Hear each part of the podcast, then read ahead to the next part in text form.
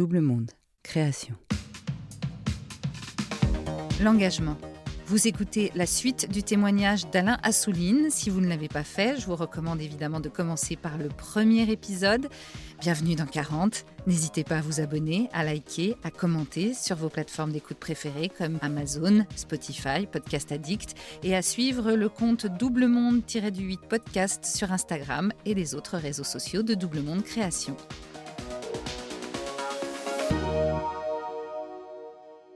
Alain Assouline, j'ai 68 ans euh, aujourd'hui. Et donc, à 40 ans, je crée les Argonautes, je crée une des premières agences digitales françaises. Et je ne me doutais pas que 20 ans après, à 60 ans, j'allais faire une deuxième bascule. On fait les Argonautes dans euh, et le premier gros budget qu'on gagne, c'est celui de l'APEC, l'Agence pour l'emploi des cadres avec cette idée-là, qui était de dire, à l'époque, euh, et d'ailleurs le, cahier des charges de l'appel d'offres de l'APEC, c'était il fallait faire une plaquette de l'APEC en ligne. Et nous, on arrive et on leur dit, bah, il ne faut pas faire une plaquette, vous avez des, dizaines de milliers d'offres d'emploi de cadres, c'est ça qu'il faut mettre en ligne. Il faut mettre la base de données de vos emplois et euh, il faut faire un job board, ce qu'on appelle aujourd'hui un job board. Et on était en face des plus grosses agences françaises. Et on était six. Et on gagne cet appel d'offres grâce à cette approche-là. Parce que l'approche, c'était de dire, il faut rendre des services sur Internet, et c'est en rendant des services qu'on crée du trafic et que les gens reviennent. Sur une plaquette, les gens vont venir une fois, ils reviendront plus. Donc on leur dit de rendre ce service, de proposer des offres d'emploi en ligne. Et donc, évidemment, ça nous a permis de nous développer euh, immédiatement. On gagne aussi des appels d'offres dans ce qui s'appelait France Télécom à l'époque, hein, qui s'appelle Orange aujourd'hui. On fait pas mal de, sites euh, d'intranet. Il y avait énormément d'intranets chez France Télécom à l'époque, dont un intranet qui s'appelait Passer de la Phone Company à la Net Company. Donc c'était une période vraiment d'effervescence sur Internet. Euh, et à l'époque aussi, j'écris et je forme aussi, d'ailleurs je forme chez France Télécom des personnes à ce qu'on appelait l'écriture interactive, c'est-à-dire comment écrire pour Internet. Euh, voilà, donc euh, on a pris ce pli important sur les questions autour de l'emploi euh, avec ce qu'on avait fait pour, pour l'APEC. Donc on a fait pas mal de, sites autour de, ces problématiques. On a, on a fait la transformation digitale de l'APEC pendant les, dix premières années. Et puis aussi, comme j'étais élu, il m'est arrivé de beaucoup travailler pour des collectivités locales, euh, pour des villes, pour des départements. Et même là, j'ai dit, euh, quand a commencé à sortir euh, Facebook, qui était un truc américain, qui était en train de tout prendre, et j'avais dit qu'il fallait, à l'époque, j'avais proposé de faire des réseaux sociaux territoriaux. Parce qu'en réalité, même quand on est sur un réseau social qui est mondial, on discute dessus avec les gens euh, qui habitent notre rue ou notre, village. Et donc de repenser les sites Internet autour de cette notion de réseau social. On a aussi euh, travaillé pour Peugeot. On a, fait, on a beaucoup travaillé à la transformation digitale de Peugeot. Pendant 4-5 ans, on a énormément travaillé à tout ça. Donc les Argonautes est devenu euh, une entreprise qui était reconnue, qui, travaillait.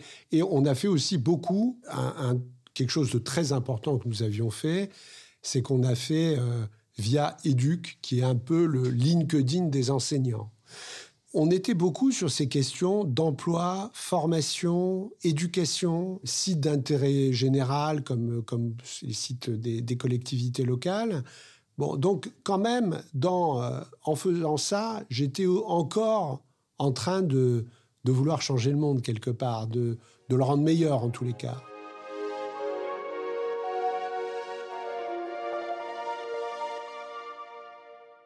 Et puis en, 2014, donc 20 ans après la création des Argonautes, je me rends compte que de deux choses.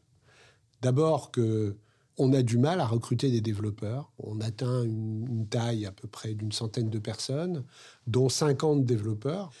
Et à ce moment-là, je me rends compte que recruter des développeurs, c'est devenu très compliqué. On mettait six mois à pouvoir recruter un développeur. Et en même temps, j'avais reçu euh, deux ans avant un jeune qui m'avait été euh, présenté par un ami, un jeune de 16 ans. Et euh, je le mets dans, dans l'open space où il y avait tous les développeurs pour qu'ils suivent, qu'ils regardent, etc. Deux ans après, il devient lead développeur, c'est-à-dire que c'est un développeur qui dirige d'autres développeurs sur des projets. Maintenant, il, est indépendant d'ailleurs, mais il y, a, il y a six mois, un an, il était euh, directeur de la data au journal Le Monde. Mais moi, à l'époque, ce que je vois, c'est que, c'est que quelqu'un qui, euh, avait 16 ans, qui n'avait même pas le bac, euh, qui avait été en, en, décrochage scolaire, en décrochage de tout d'ailleurs, je vois qu'il est capable, par la pratique, en étant immergé au milieu d'autres développeurs, il est capable de devenir lead développeur en deux ans. Je me dis, il y a un truc à faire là.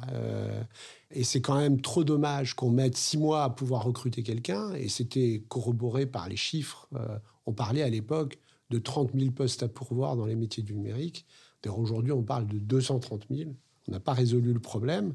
Et je me disais, c'est trop dommage. Il y a 30 000 postes à pourvoir et on a des jeunes comme ça qui sont sortis du système, qui sont sans emploi, sans formation, qu'on pourrait amener vers ça. Et c'est là que arrive cette idée de créer, euh, de créer Webforce 3 et donc qui est une école. L'idée de départ, c'était de dire ça va être une école dans laquelle on va former des personnes sorties du système au métier du numérique. Comme c'est des métiers en tension, peut-être que les gens vont... Parce que c'est vrai qu'à l'époque, les métiers du numérique, on voulait que des bacs plus 5.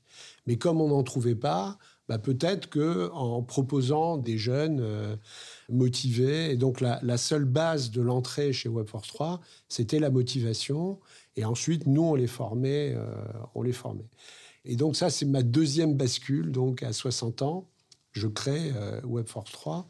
Et je propose à mon épouse de, de diriger Webforce 3 qu'on avait créé à Paris grâce à des locaux qui avaient été mis à disposition par la ville de Paris. Et elle réussit très bien la première année à faire de Webforce 3 euh, une école. À ce moment-là, on a un, un, journaliste du Parisien qui vient qui passe dans l'école et qui fait un reportage. Il fait une pleine page sur Webforce 3 euh, dans le Parisien. Et derrière, euh, ça déclenche euh, des télés qui, veulent m'interviewer, des radios. Enfin bon, ça déclenche des trucs médiatiques qui fait que je commence à être appelé par des élus. je connaissais très bien ce qu'attend un maire et les maires attendaient juste que on ait peut-être une solution à l'emploi des jeunes, en particulier dans les quartiers prioritaires. Et donc, euh, voilà que commence à se développer euh, WebForce 3 de manière euh, très importante, au point où aujourd'hui, on, a formé 10 000 personnes depuis qu'on existe, mais avec une progression, puisque en 2022, on a formé 2500. Et avec une cinquantaine d'implantations territoriales. Voilà. Donc, c'est quelque chose qui est devenu important aujourd'hui.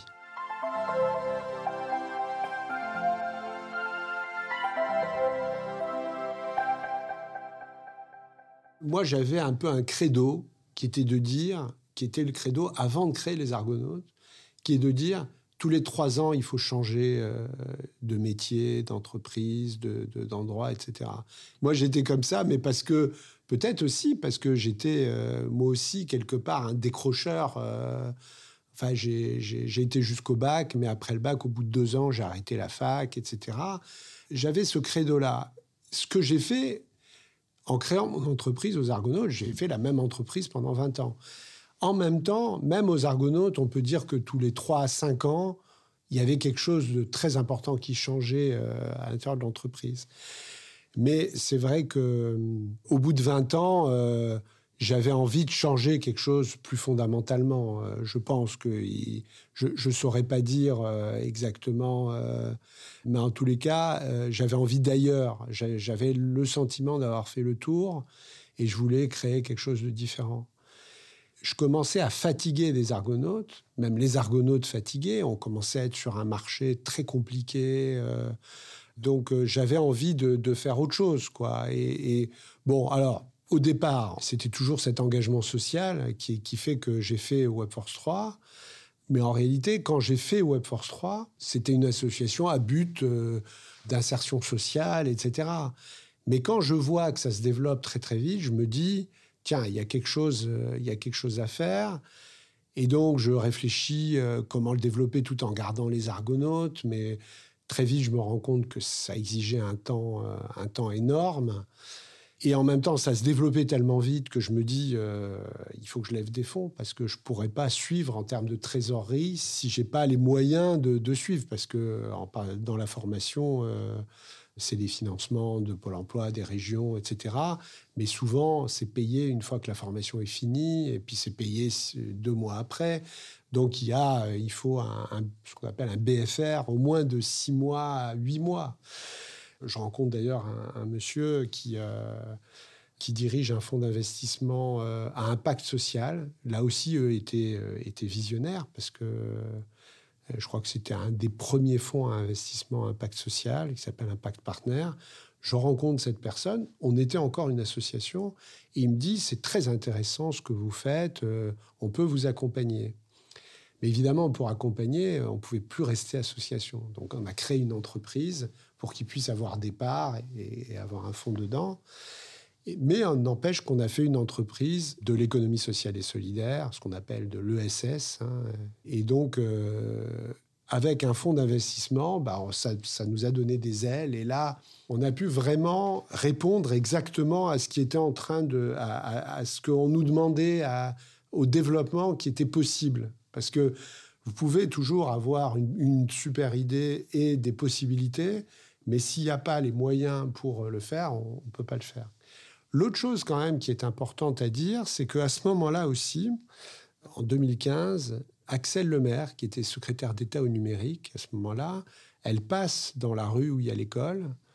Puis comme c'était du numérique, euh, bah, elle, pointe son nez et elle voit une salle de classe avec en plus la moitié était des femmes. Ce qui vous savez qu'à l'époque, il y avait 11% de femmes dans les métiers du numérique.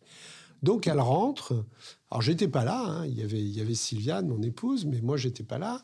Et elle commence euh, pendant une, pause, elle dialogue avec les, apprenants, et ensuite on se revoit et elle dit c'est formidable, c'est quelque chose, euh, c'est quelque chose qu'il faudrait. Euh, comment on pourrait, on pouvait, qu'est-ce que l'État pourrait faire pour déployer ce genre de choses parce que c'est à la fois de l'insertion de personnes en difficulté et en même temps ça répond à un besoin du numérique, de l'industrie du numérique qui manque de talent. Et à l'époque, dans cette discussion, euh, sort l'idée de dire bah, il faudrait euh, pouvoir faire émerger ce type d'école un peu partout en France, par toutes sortes d'acteurs, etc. Et en même temps, alors c'était au vœu, de, au vœu 2015, je pense, euh, François Hollande, président de la République à l'époque, je ne sais pas pourquoi il dit ça, mais il dit il y a une problématique de, de, de talent du numérique en France. Il faut qu'on crée une grande école du numérique en France. Alors, je pense que dans sa tête, il pensait qu'il fallait créer une sorte d'ENA du numérique, un truc. Euh, bon. Et à l'époque, Axel Lemaire a eu l'intelligence, mais juste derrière, elle était interviewée dans les radios, etc., de dire ben en fait, on va faire une école grande du numérique, c'est-à-dire une école qui couvre tout le territoire, mais qui va permettre à des jeunes, euh, des moins jeunes, des personnes en reconversion, etc., de pouvoir aller vers ces métiers parce qu'on en a énormément besoin. Donc, on ne fait pas une ENA du mais on fait au contraire une école qui va permettre d'insérer des personnes. Euh, et évidemment, à l'époque, euh, c'était devenu une évidence, tout le monde accepte ça. Donc on a quand même été, nous, et il y avait à l'époque aussi Simplon, qui s'était créé à peu près dans la même période, on a été les précurseurs en fait de cette grande école du numérique. Alors cette grande école numérique, évidemment, qui a été aussi, euh, euh, ça a été des, subventions qui étaient données pour, pour qu'il y ait des écoles dans tous les territoires. Ça a été une grande aide pour nous aussi pour implanter des écoles un peu partout en France. Si on est aujourd'hui avec une cinquantaine d'implantations territoriales, c'est aussi grâce à ça à 40 ans, euh, moi j'ai eu le sentiment que euh, on se sent euh, extrêmement fort. On a le sentiment là que moi j'étais beaucoup dans, ma jeunesse, je pensais toujours que j'étais pas capable de faire ceci ou cela. Probablement, je doutais beaucoup de, mes capacités. Et à 40 ans, j'ai plus douté. J'étais sûr que je, pouvais faire ce que je pensais faire. Est-ce que c'est l'âge? Est-ce que c'était le fait d'avoir quatre enfants et donc de se dire que euh, on n'a pas le choix, qu'il faut, il faut y aller?